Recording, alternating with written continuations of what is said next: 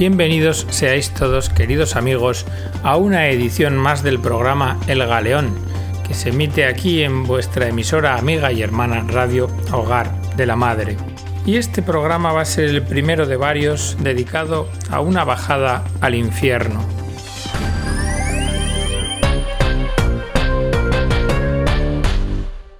Porque sin Dios hay demasiados infiernos en esta tierra ya nos lo decía en el año 2001 el cardenal Joseph Ratzinger, cuando aclaraba que el infierno es en realidad la ausencia de Dios. La definición del infierno es precisamente vivir en la ausencia de Dios. Proseguía el entonces cardenal alemán afirmando que basta dar una ojeada al siglo pasado para percatarse. Estos infiernos fueron fabricados para preparar un mundo futuro de hombres que se bastaran a sí mismos, convencidos de no necesitar ya a Dios. Y donde no hay Dios, despunta el infierno, y el infierno persiste sencillamente a través de la ausencia de Dios.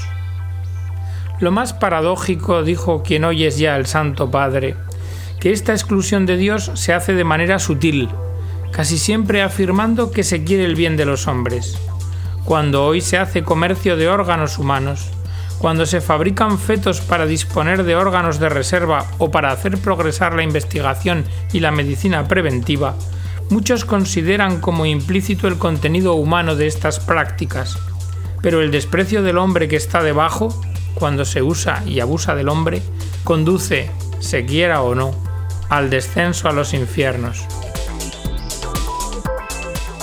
Sí amigos, vamos a hablar de una lacra que invade el mundo, una más, el tráfico de órganos. Mercado negro de cadáveres. En el año 2008, Michael Mastromarino se declaró culpable ante un juez de Estados Unidos de haber manipulado 1.800 cadáveres durante cinco años, con la finalidad de extraer huesos, tejidos, piel, órganos, válvulas cardíacas y otras partes, todo con destino al mercado negro. El negocio era redondo. Este cirujano dental compraba los cuerpos a las funerarias por mil dólares cada uno, y una vez que extraía y separaba las partes que le eran útiles, obtenía trece mil euros por cada cadáver. Mastromarino después rellenaba el cadáver con tubos de plástico para que sus familiares no notaran nada. Este caso ha sido el último de una larga serie de casos que ha venido a confirmar el crecimiento vertiginoso del mercado negro de cadáveres.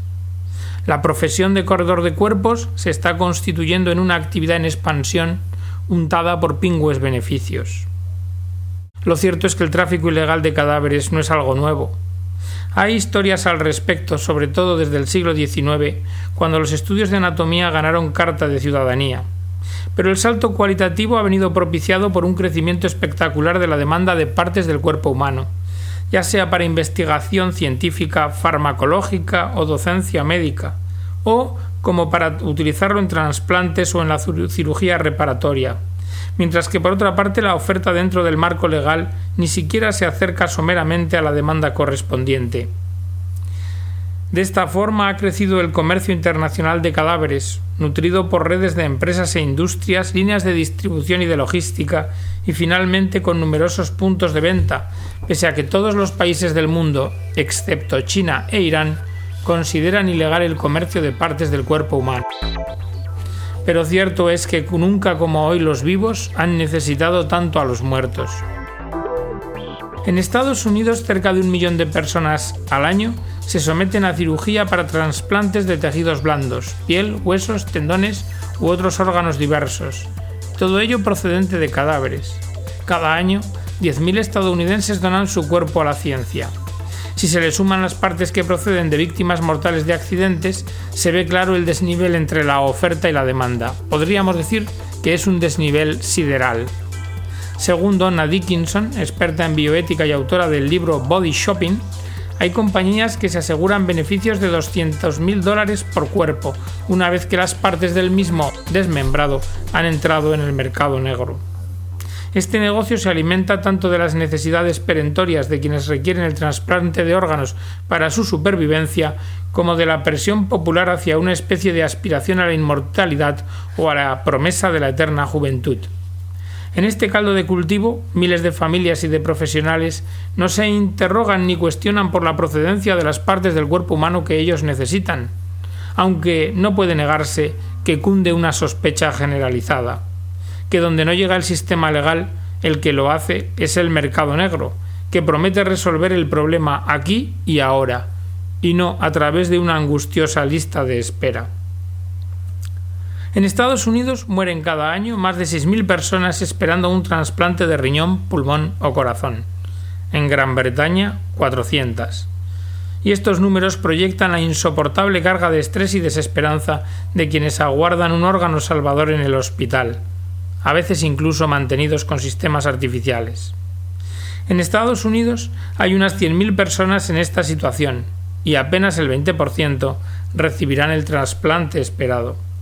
No resulta fácil obtener este tipo de cifras en los países desarrollados, ya no digamos en las potencias emergentes.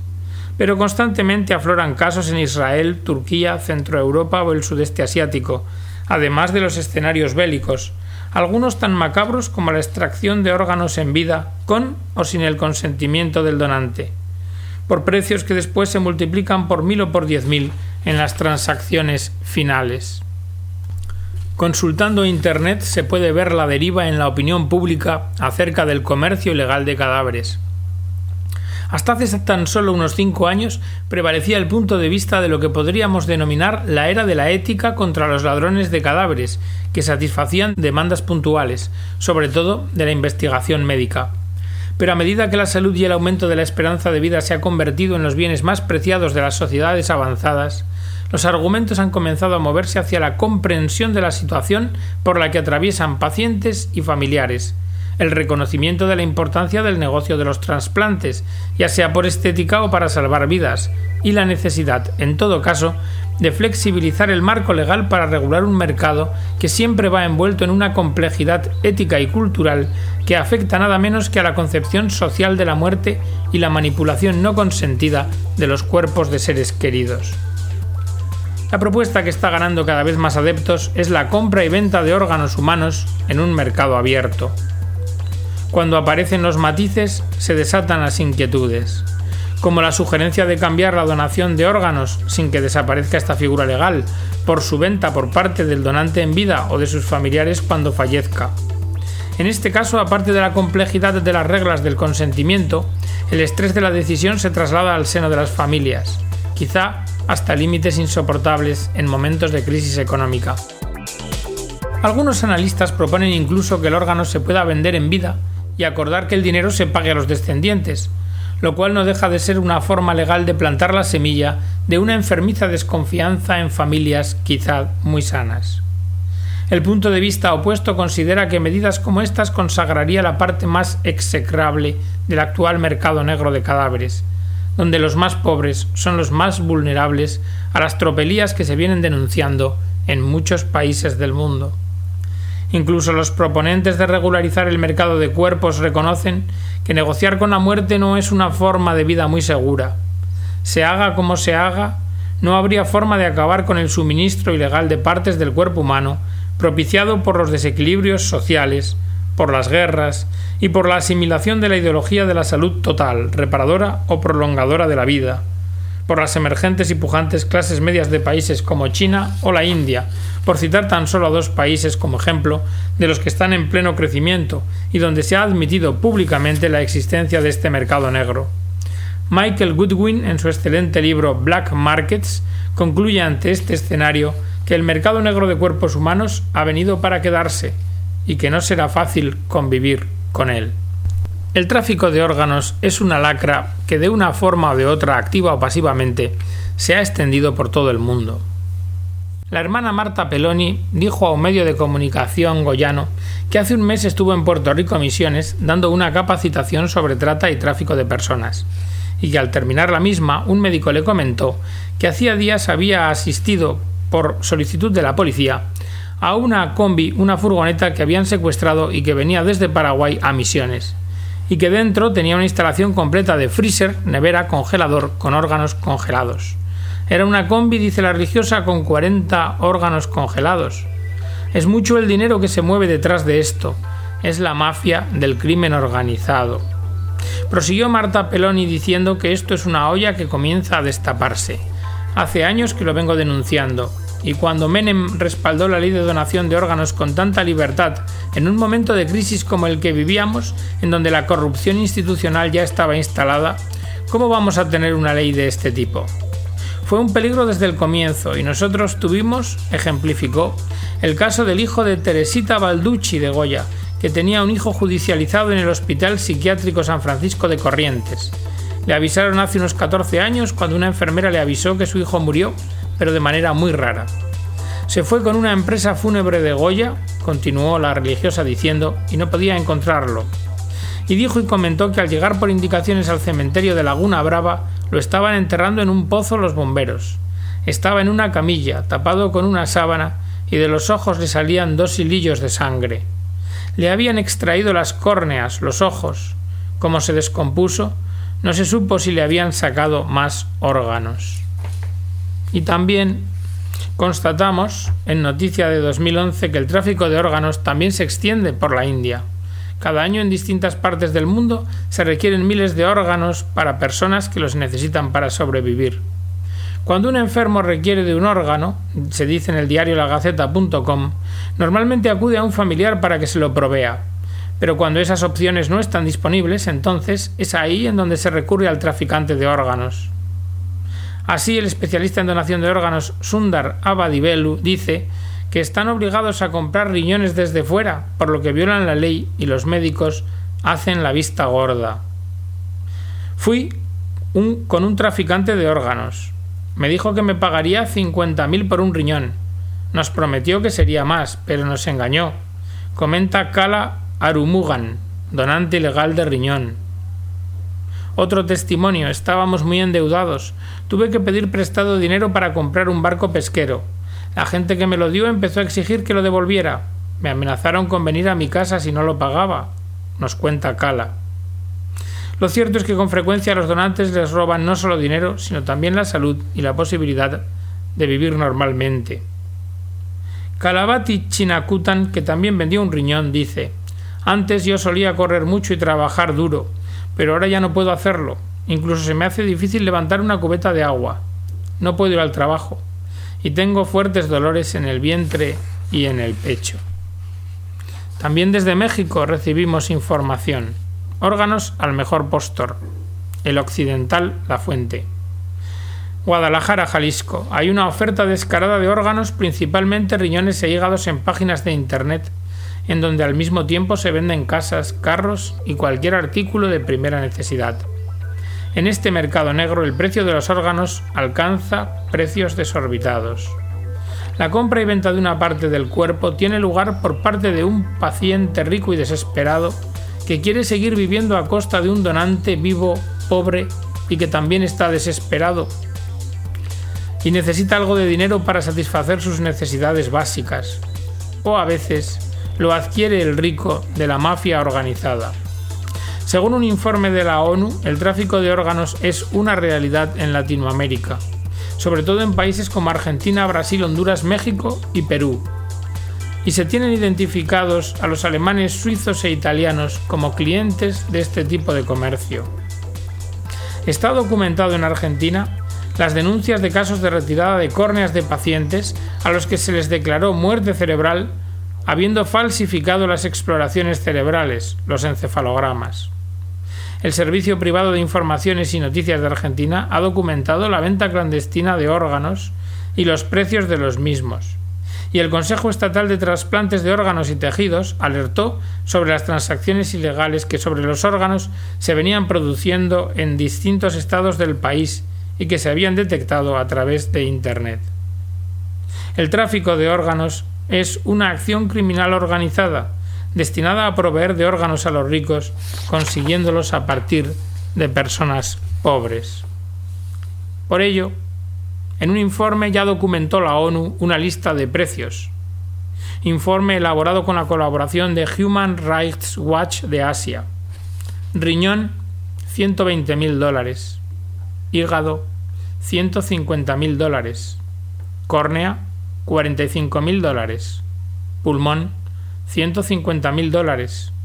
Corazón, 60.000 dólares.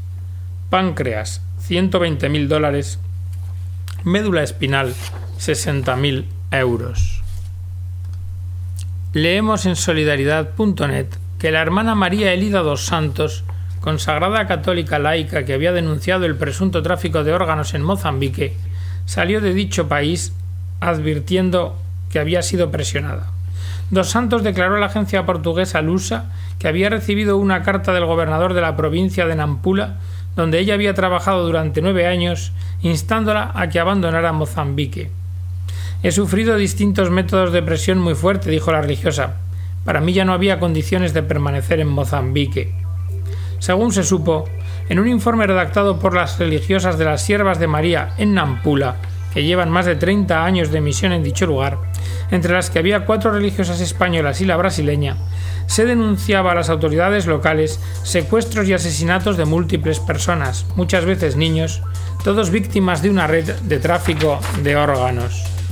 El informe recoge que la hermana María Elilda investigó por los barrios de Nampula y llegó a descubrir un lugar en la ciudad en el que había un cadáver al que le habían extirpado los ojos, el corazón y los riñones, junto a material quirúrgico.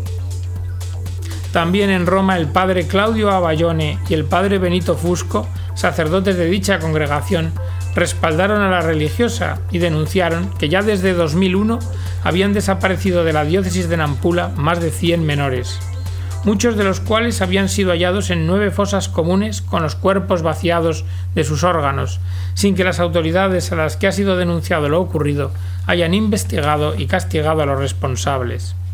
Amenazadas de muerte, las siervas de María en Nampula ya han escapado al menos a cuatro emboscadas motivadas por sus denuncias. En el año 2004, una misionera brasileña luterana de 53 años, Dorothy Edinger, quien también había denunciado el tráfico de órganos relacionado con niños, fue hallada muerta frente a su casa, de Nampula. Su desaparición, sin duda, tiene que ver con sus acusaciones. Igualmente, la provincial de las misioneras combonianas de Mozambique, la hermana Angelina Centi, hizo un llamamiento para romper el silencio sobre la desaparición de los niños víctimas de los traficantes de órganos. Sor María Juliana es una superiora del monasterio Mater Dei de Nampula, en Mozambique, monja de la Orden de las Siervas de María. Su vida está en el monasterio que levantó junto con otras cinco hermanas de su orden hace más de 30 años en dicho pueblo, y ahora alberga a más de 50 huérfanos que se encuentran a salvo con estas monjas de la selva, como ella misma se denomina. Dice Sor María Juliana que se fue hace 39 años cuando tenía 30 de España y que marchó camino de una experiencia bastante especial, una experiencia muy fuerte, porque les pilló la guerra civil en Mozambique y sufrieron ataques armados. Parecía que las fuerzas del gobierno nos consideraban un objetivo. Entraban, se llevaban hábitos, mantas, pero volvían a hacerlo repetidas veces hasta seis en un mismo mes. Y yo por eso empecé a pensar que lo que querían era simplemente asustarnos, porque nosotras ya no poseíamos nada que ellos pudieran querer. Cuando acabó la guerra y parecía que todo se había quedado tranquilo, en el año 1994 empezó el problema del tráfico de órganos. El primer cadáver vacío de órganos que apareció en nuestro propio campo fue una niña de 15 años. Estaba vaciada y su cadáver abandonado, entre matorrales. Cuando el trato a los muertos en Mozambique es sagrado y esto se repitió hasta ocho o nueve veces en la zona. Al poco tiempo supimos de la venta de un niño pequeño por unos 2.000 euros. Pero la gran tragedia es la falta de investigación. Todas las puertas oficiales se cerraban a excepción de la Fiscalía. Incluso hubo personas pagadas para matarnos. Vivimos durante tres años en vilo. El gobierno y la policía tapaban todo no se podía hablar de los cadáveres que aparecían. Lo normal era que llegaba la policía en secreto, cavaba y enterraba y que nadie pudiera hablar. Al principio empezaron con niños de la calle. Nosotras les conocíamos y poco a poco iban desapareciendo. Luego empezaron a secuestrar niños de sus casas y a llevárselos. La edad preferida entre los siete y los ocho años. Pero nunca se investigaba nada. Tenemos informes de la Fiscalía y la Presidenta Nacional de Derechos Humanos en los que se decía que existía una casa, que por supuesto nunca se investigó, en la frontera entre Sudáfrica y Mozambique, llena de niños. Un niño de 16 años al que cogieron pensando que era más pequeño porque era muy delgadito, consiguió escapar y contó dónde estaba la casa, en la que había más de 30 niños. Estuvo encerrado por un mes. Y un día se les ocurrió mandarle a buscar el pan, y con el dinero que le dieron consiguió escapar y fue entonces cuando lo contó todo, que cada semana a tres o cuatro chicos los pesaban, los vestían bien y les decían que iban a una fiesta. Pero el caso es que los que salían a la fiesta nunca volvían. Por eso empezó a sospechar. Avisamos a la fiscalía y se desplazaron hasta allí. Todo coincidía con la descripción del muchacho, pero allí ya no había niños. Cuando detectaron que había desaparecido uno, se los llevaron a todos tienen dinero de sobra y casas por todos lados. El tráfico de órganos, en realidad, es algo que ocurre en casi todos los países pobres, pero de lo que no se habla. Hay contraste entre África y España. Hoy se puede decir que los que antes llamábamos salvajes son los que tienen más corazón. Creo que tiene que haber una vuelta a los valores principales del hombre, porque pisoteamos todos los valores y la dignidad humana. Aquí vivimos en una sociedad y una cultura de la muerte. Sin Dios, el hombre es la peor bestia, porque la bestia de la selva solo mata por comer, pero el hombre mata por matar. Así lo veo, porque yo soy monja de la selva, y cuando vengo aquí me cuesta ver cómo manda el Dios dinero, y allí sin embargo todavía hay muchos valores, y los que se están perdiendo en el mundo de África es por la invasión del primer mundo, porque les están quitando la identidad junto con las riquezas. Se lo llevan todo de cualquier manera. Este fenómeno del tráfico de órganos ya tiene una relevancia pública mundial. Así lo reconoce Ignacio Carrasco de Paula, presidente de la Pontificia Academia de la Vida en Aranjuez. Así manifestó en Aranjuez, el comercio de órganos para trasplantes, lejos de desaparecer, está cobrando auge en distintos lugares del mundo, y con la globalización se puede dar el caso de un donante que vende un riñón en Filipinas, le opera un médico chino en Sudáfrica y el órgano es llevado a un norteamericano para ser trasplantado en el Reino Unido. Y este escándalo es conocido, aunque silenciado. Pero sobre este negocio tengo que decir que es un negocio extremadamente serio, el del comercio de órganos, donde el donante no es un cadáver, es un ser vivo que vende sus órganos por dinero y la situación ha llegado a límites escandalosos. Se dan trasplantes de órganos de condenados a muerte en los que la ejecución se viene planificando en función del trasplante. Hoy en día vivimos un ataque, un asedio al ser humano y a su dignidad congénita sin precedentes. Los grandes peligros no son el hambre, las enfermedades o las miserias, sino el mal que causa la enfermedad, la miseria y el hambre. Pero si comenzábamos el programa de hoy, primero de los que trata el tráfico de órganos, con unas palabras del cardenal Joseph Ratzinger, vamos a terminarlo con otras palabras suyas, donde afirmaba que la respuesta de los cristianos a estas situaciones en el tercer milenio es al mismo tiempo sencilla e inmensa. Testimoniar a Dios, abrir las ventanas de par en par y cuidar así que su luz pueda brillar entre nosotros, de manera que podamos dejar espacio a su presencia. Demos la vuelta a las cosas, decía quien hoy es el Santo Padre. Donde está Dios está el cielo. A pesar del precio de las miserias de nuestra existencia, la vida se ilumina. Y con estas preciosas palabras despedimos la edición del programa de hoy, deseándoos a todos lo mejor y que Dios os bendiga.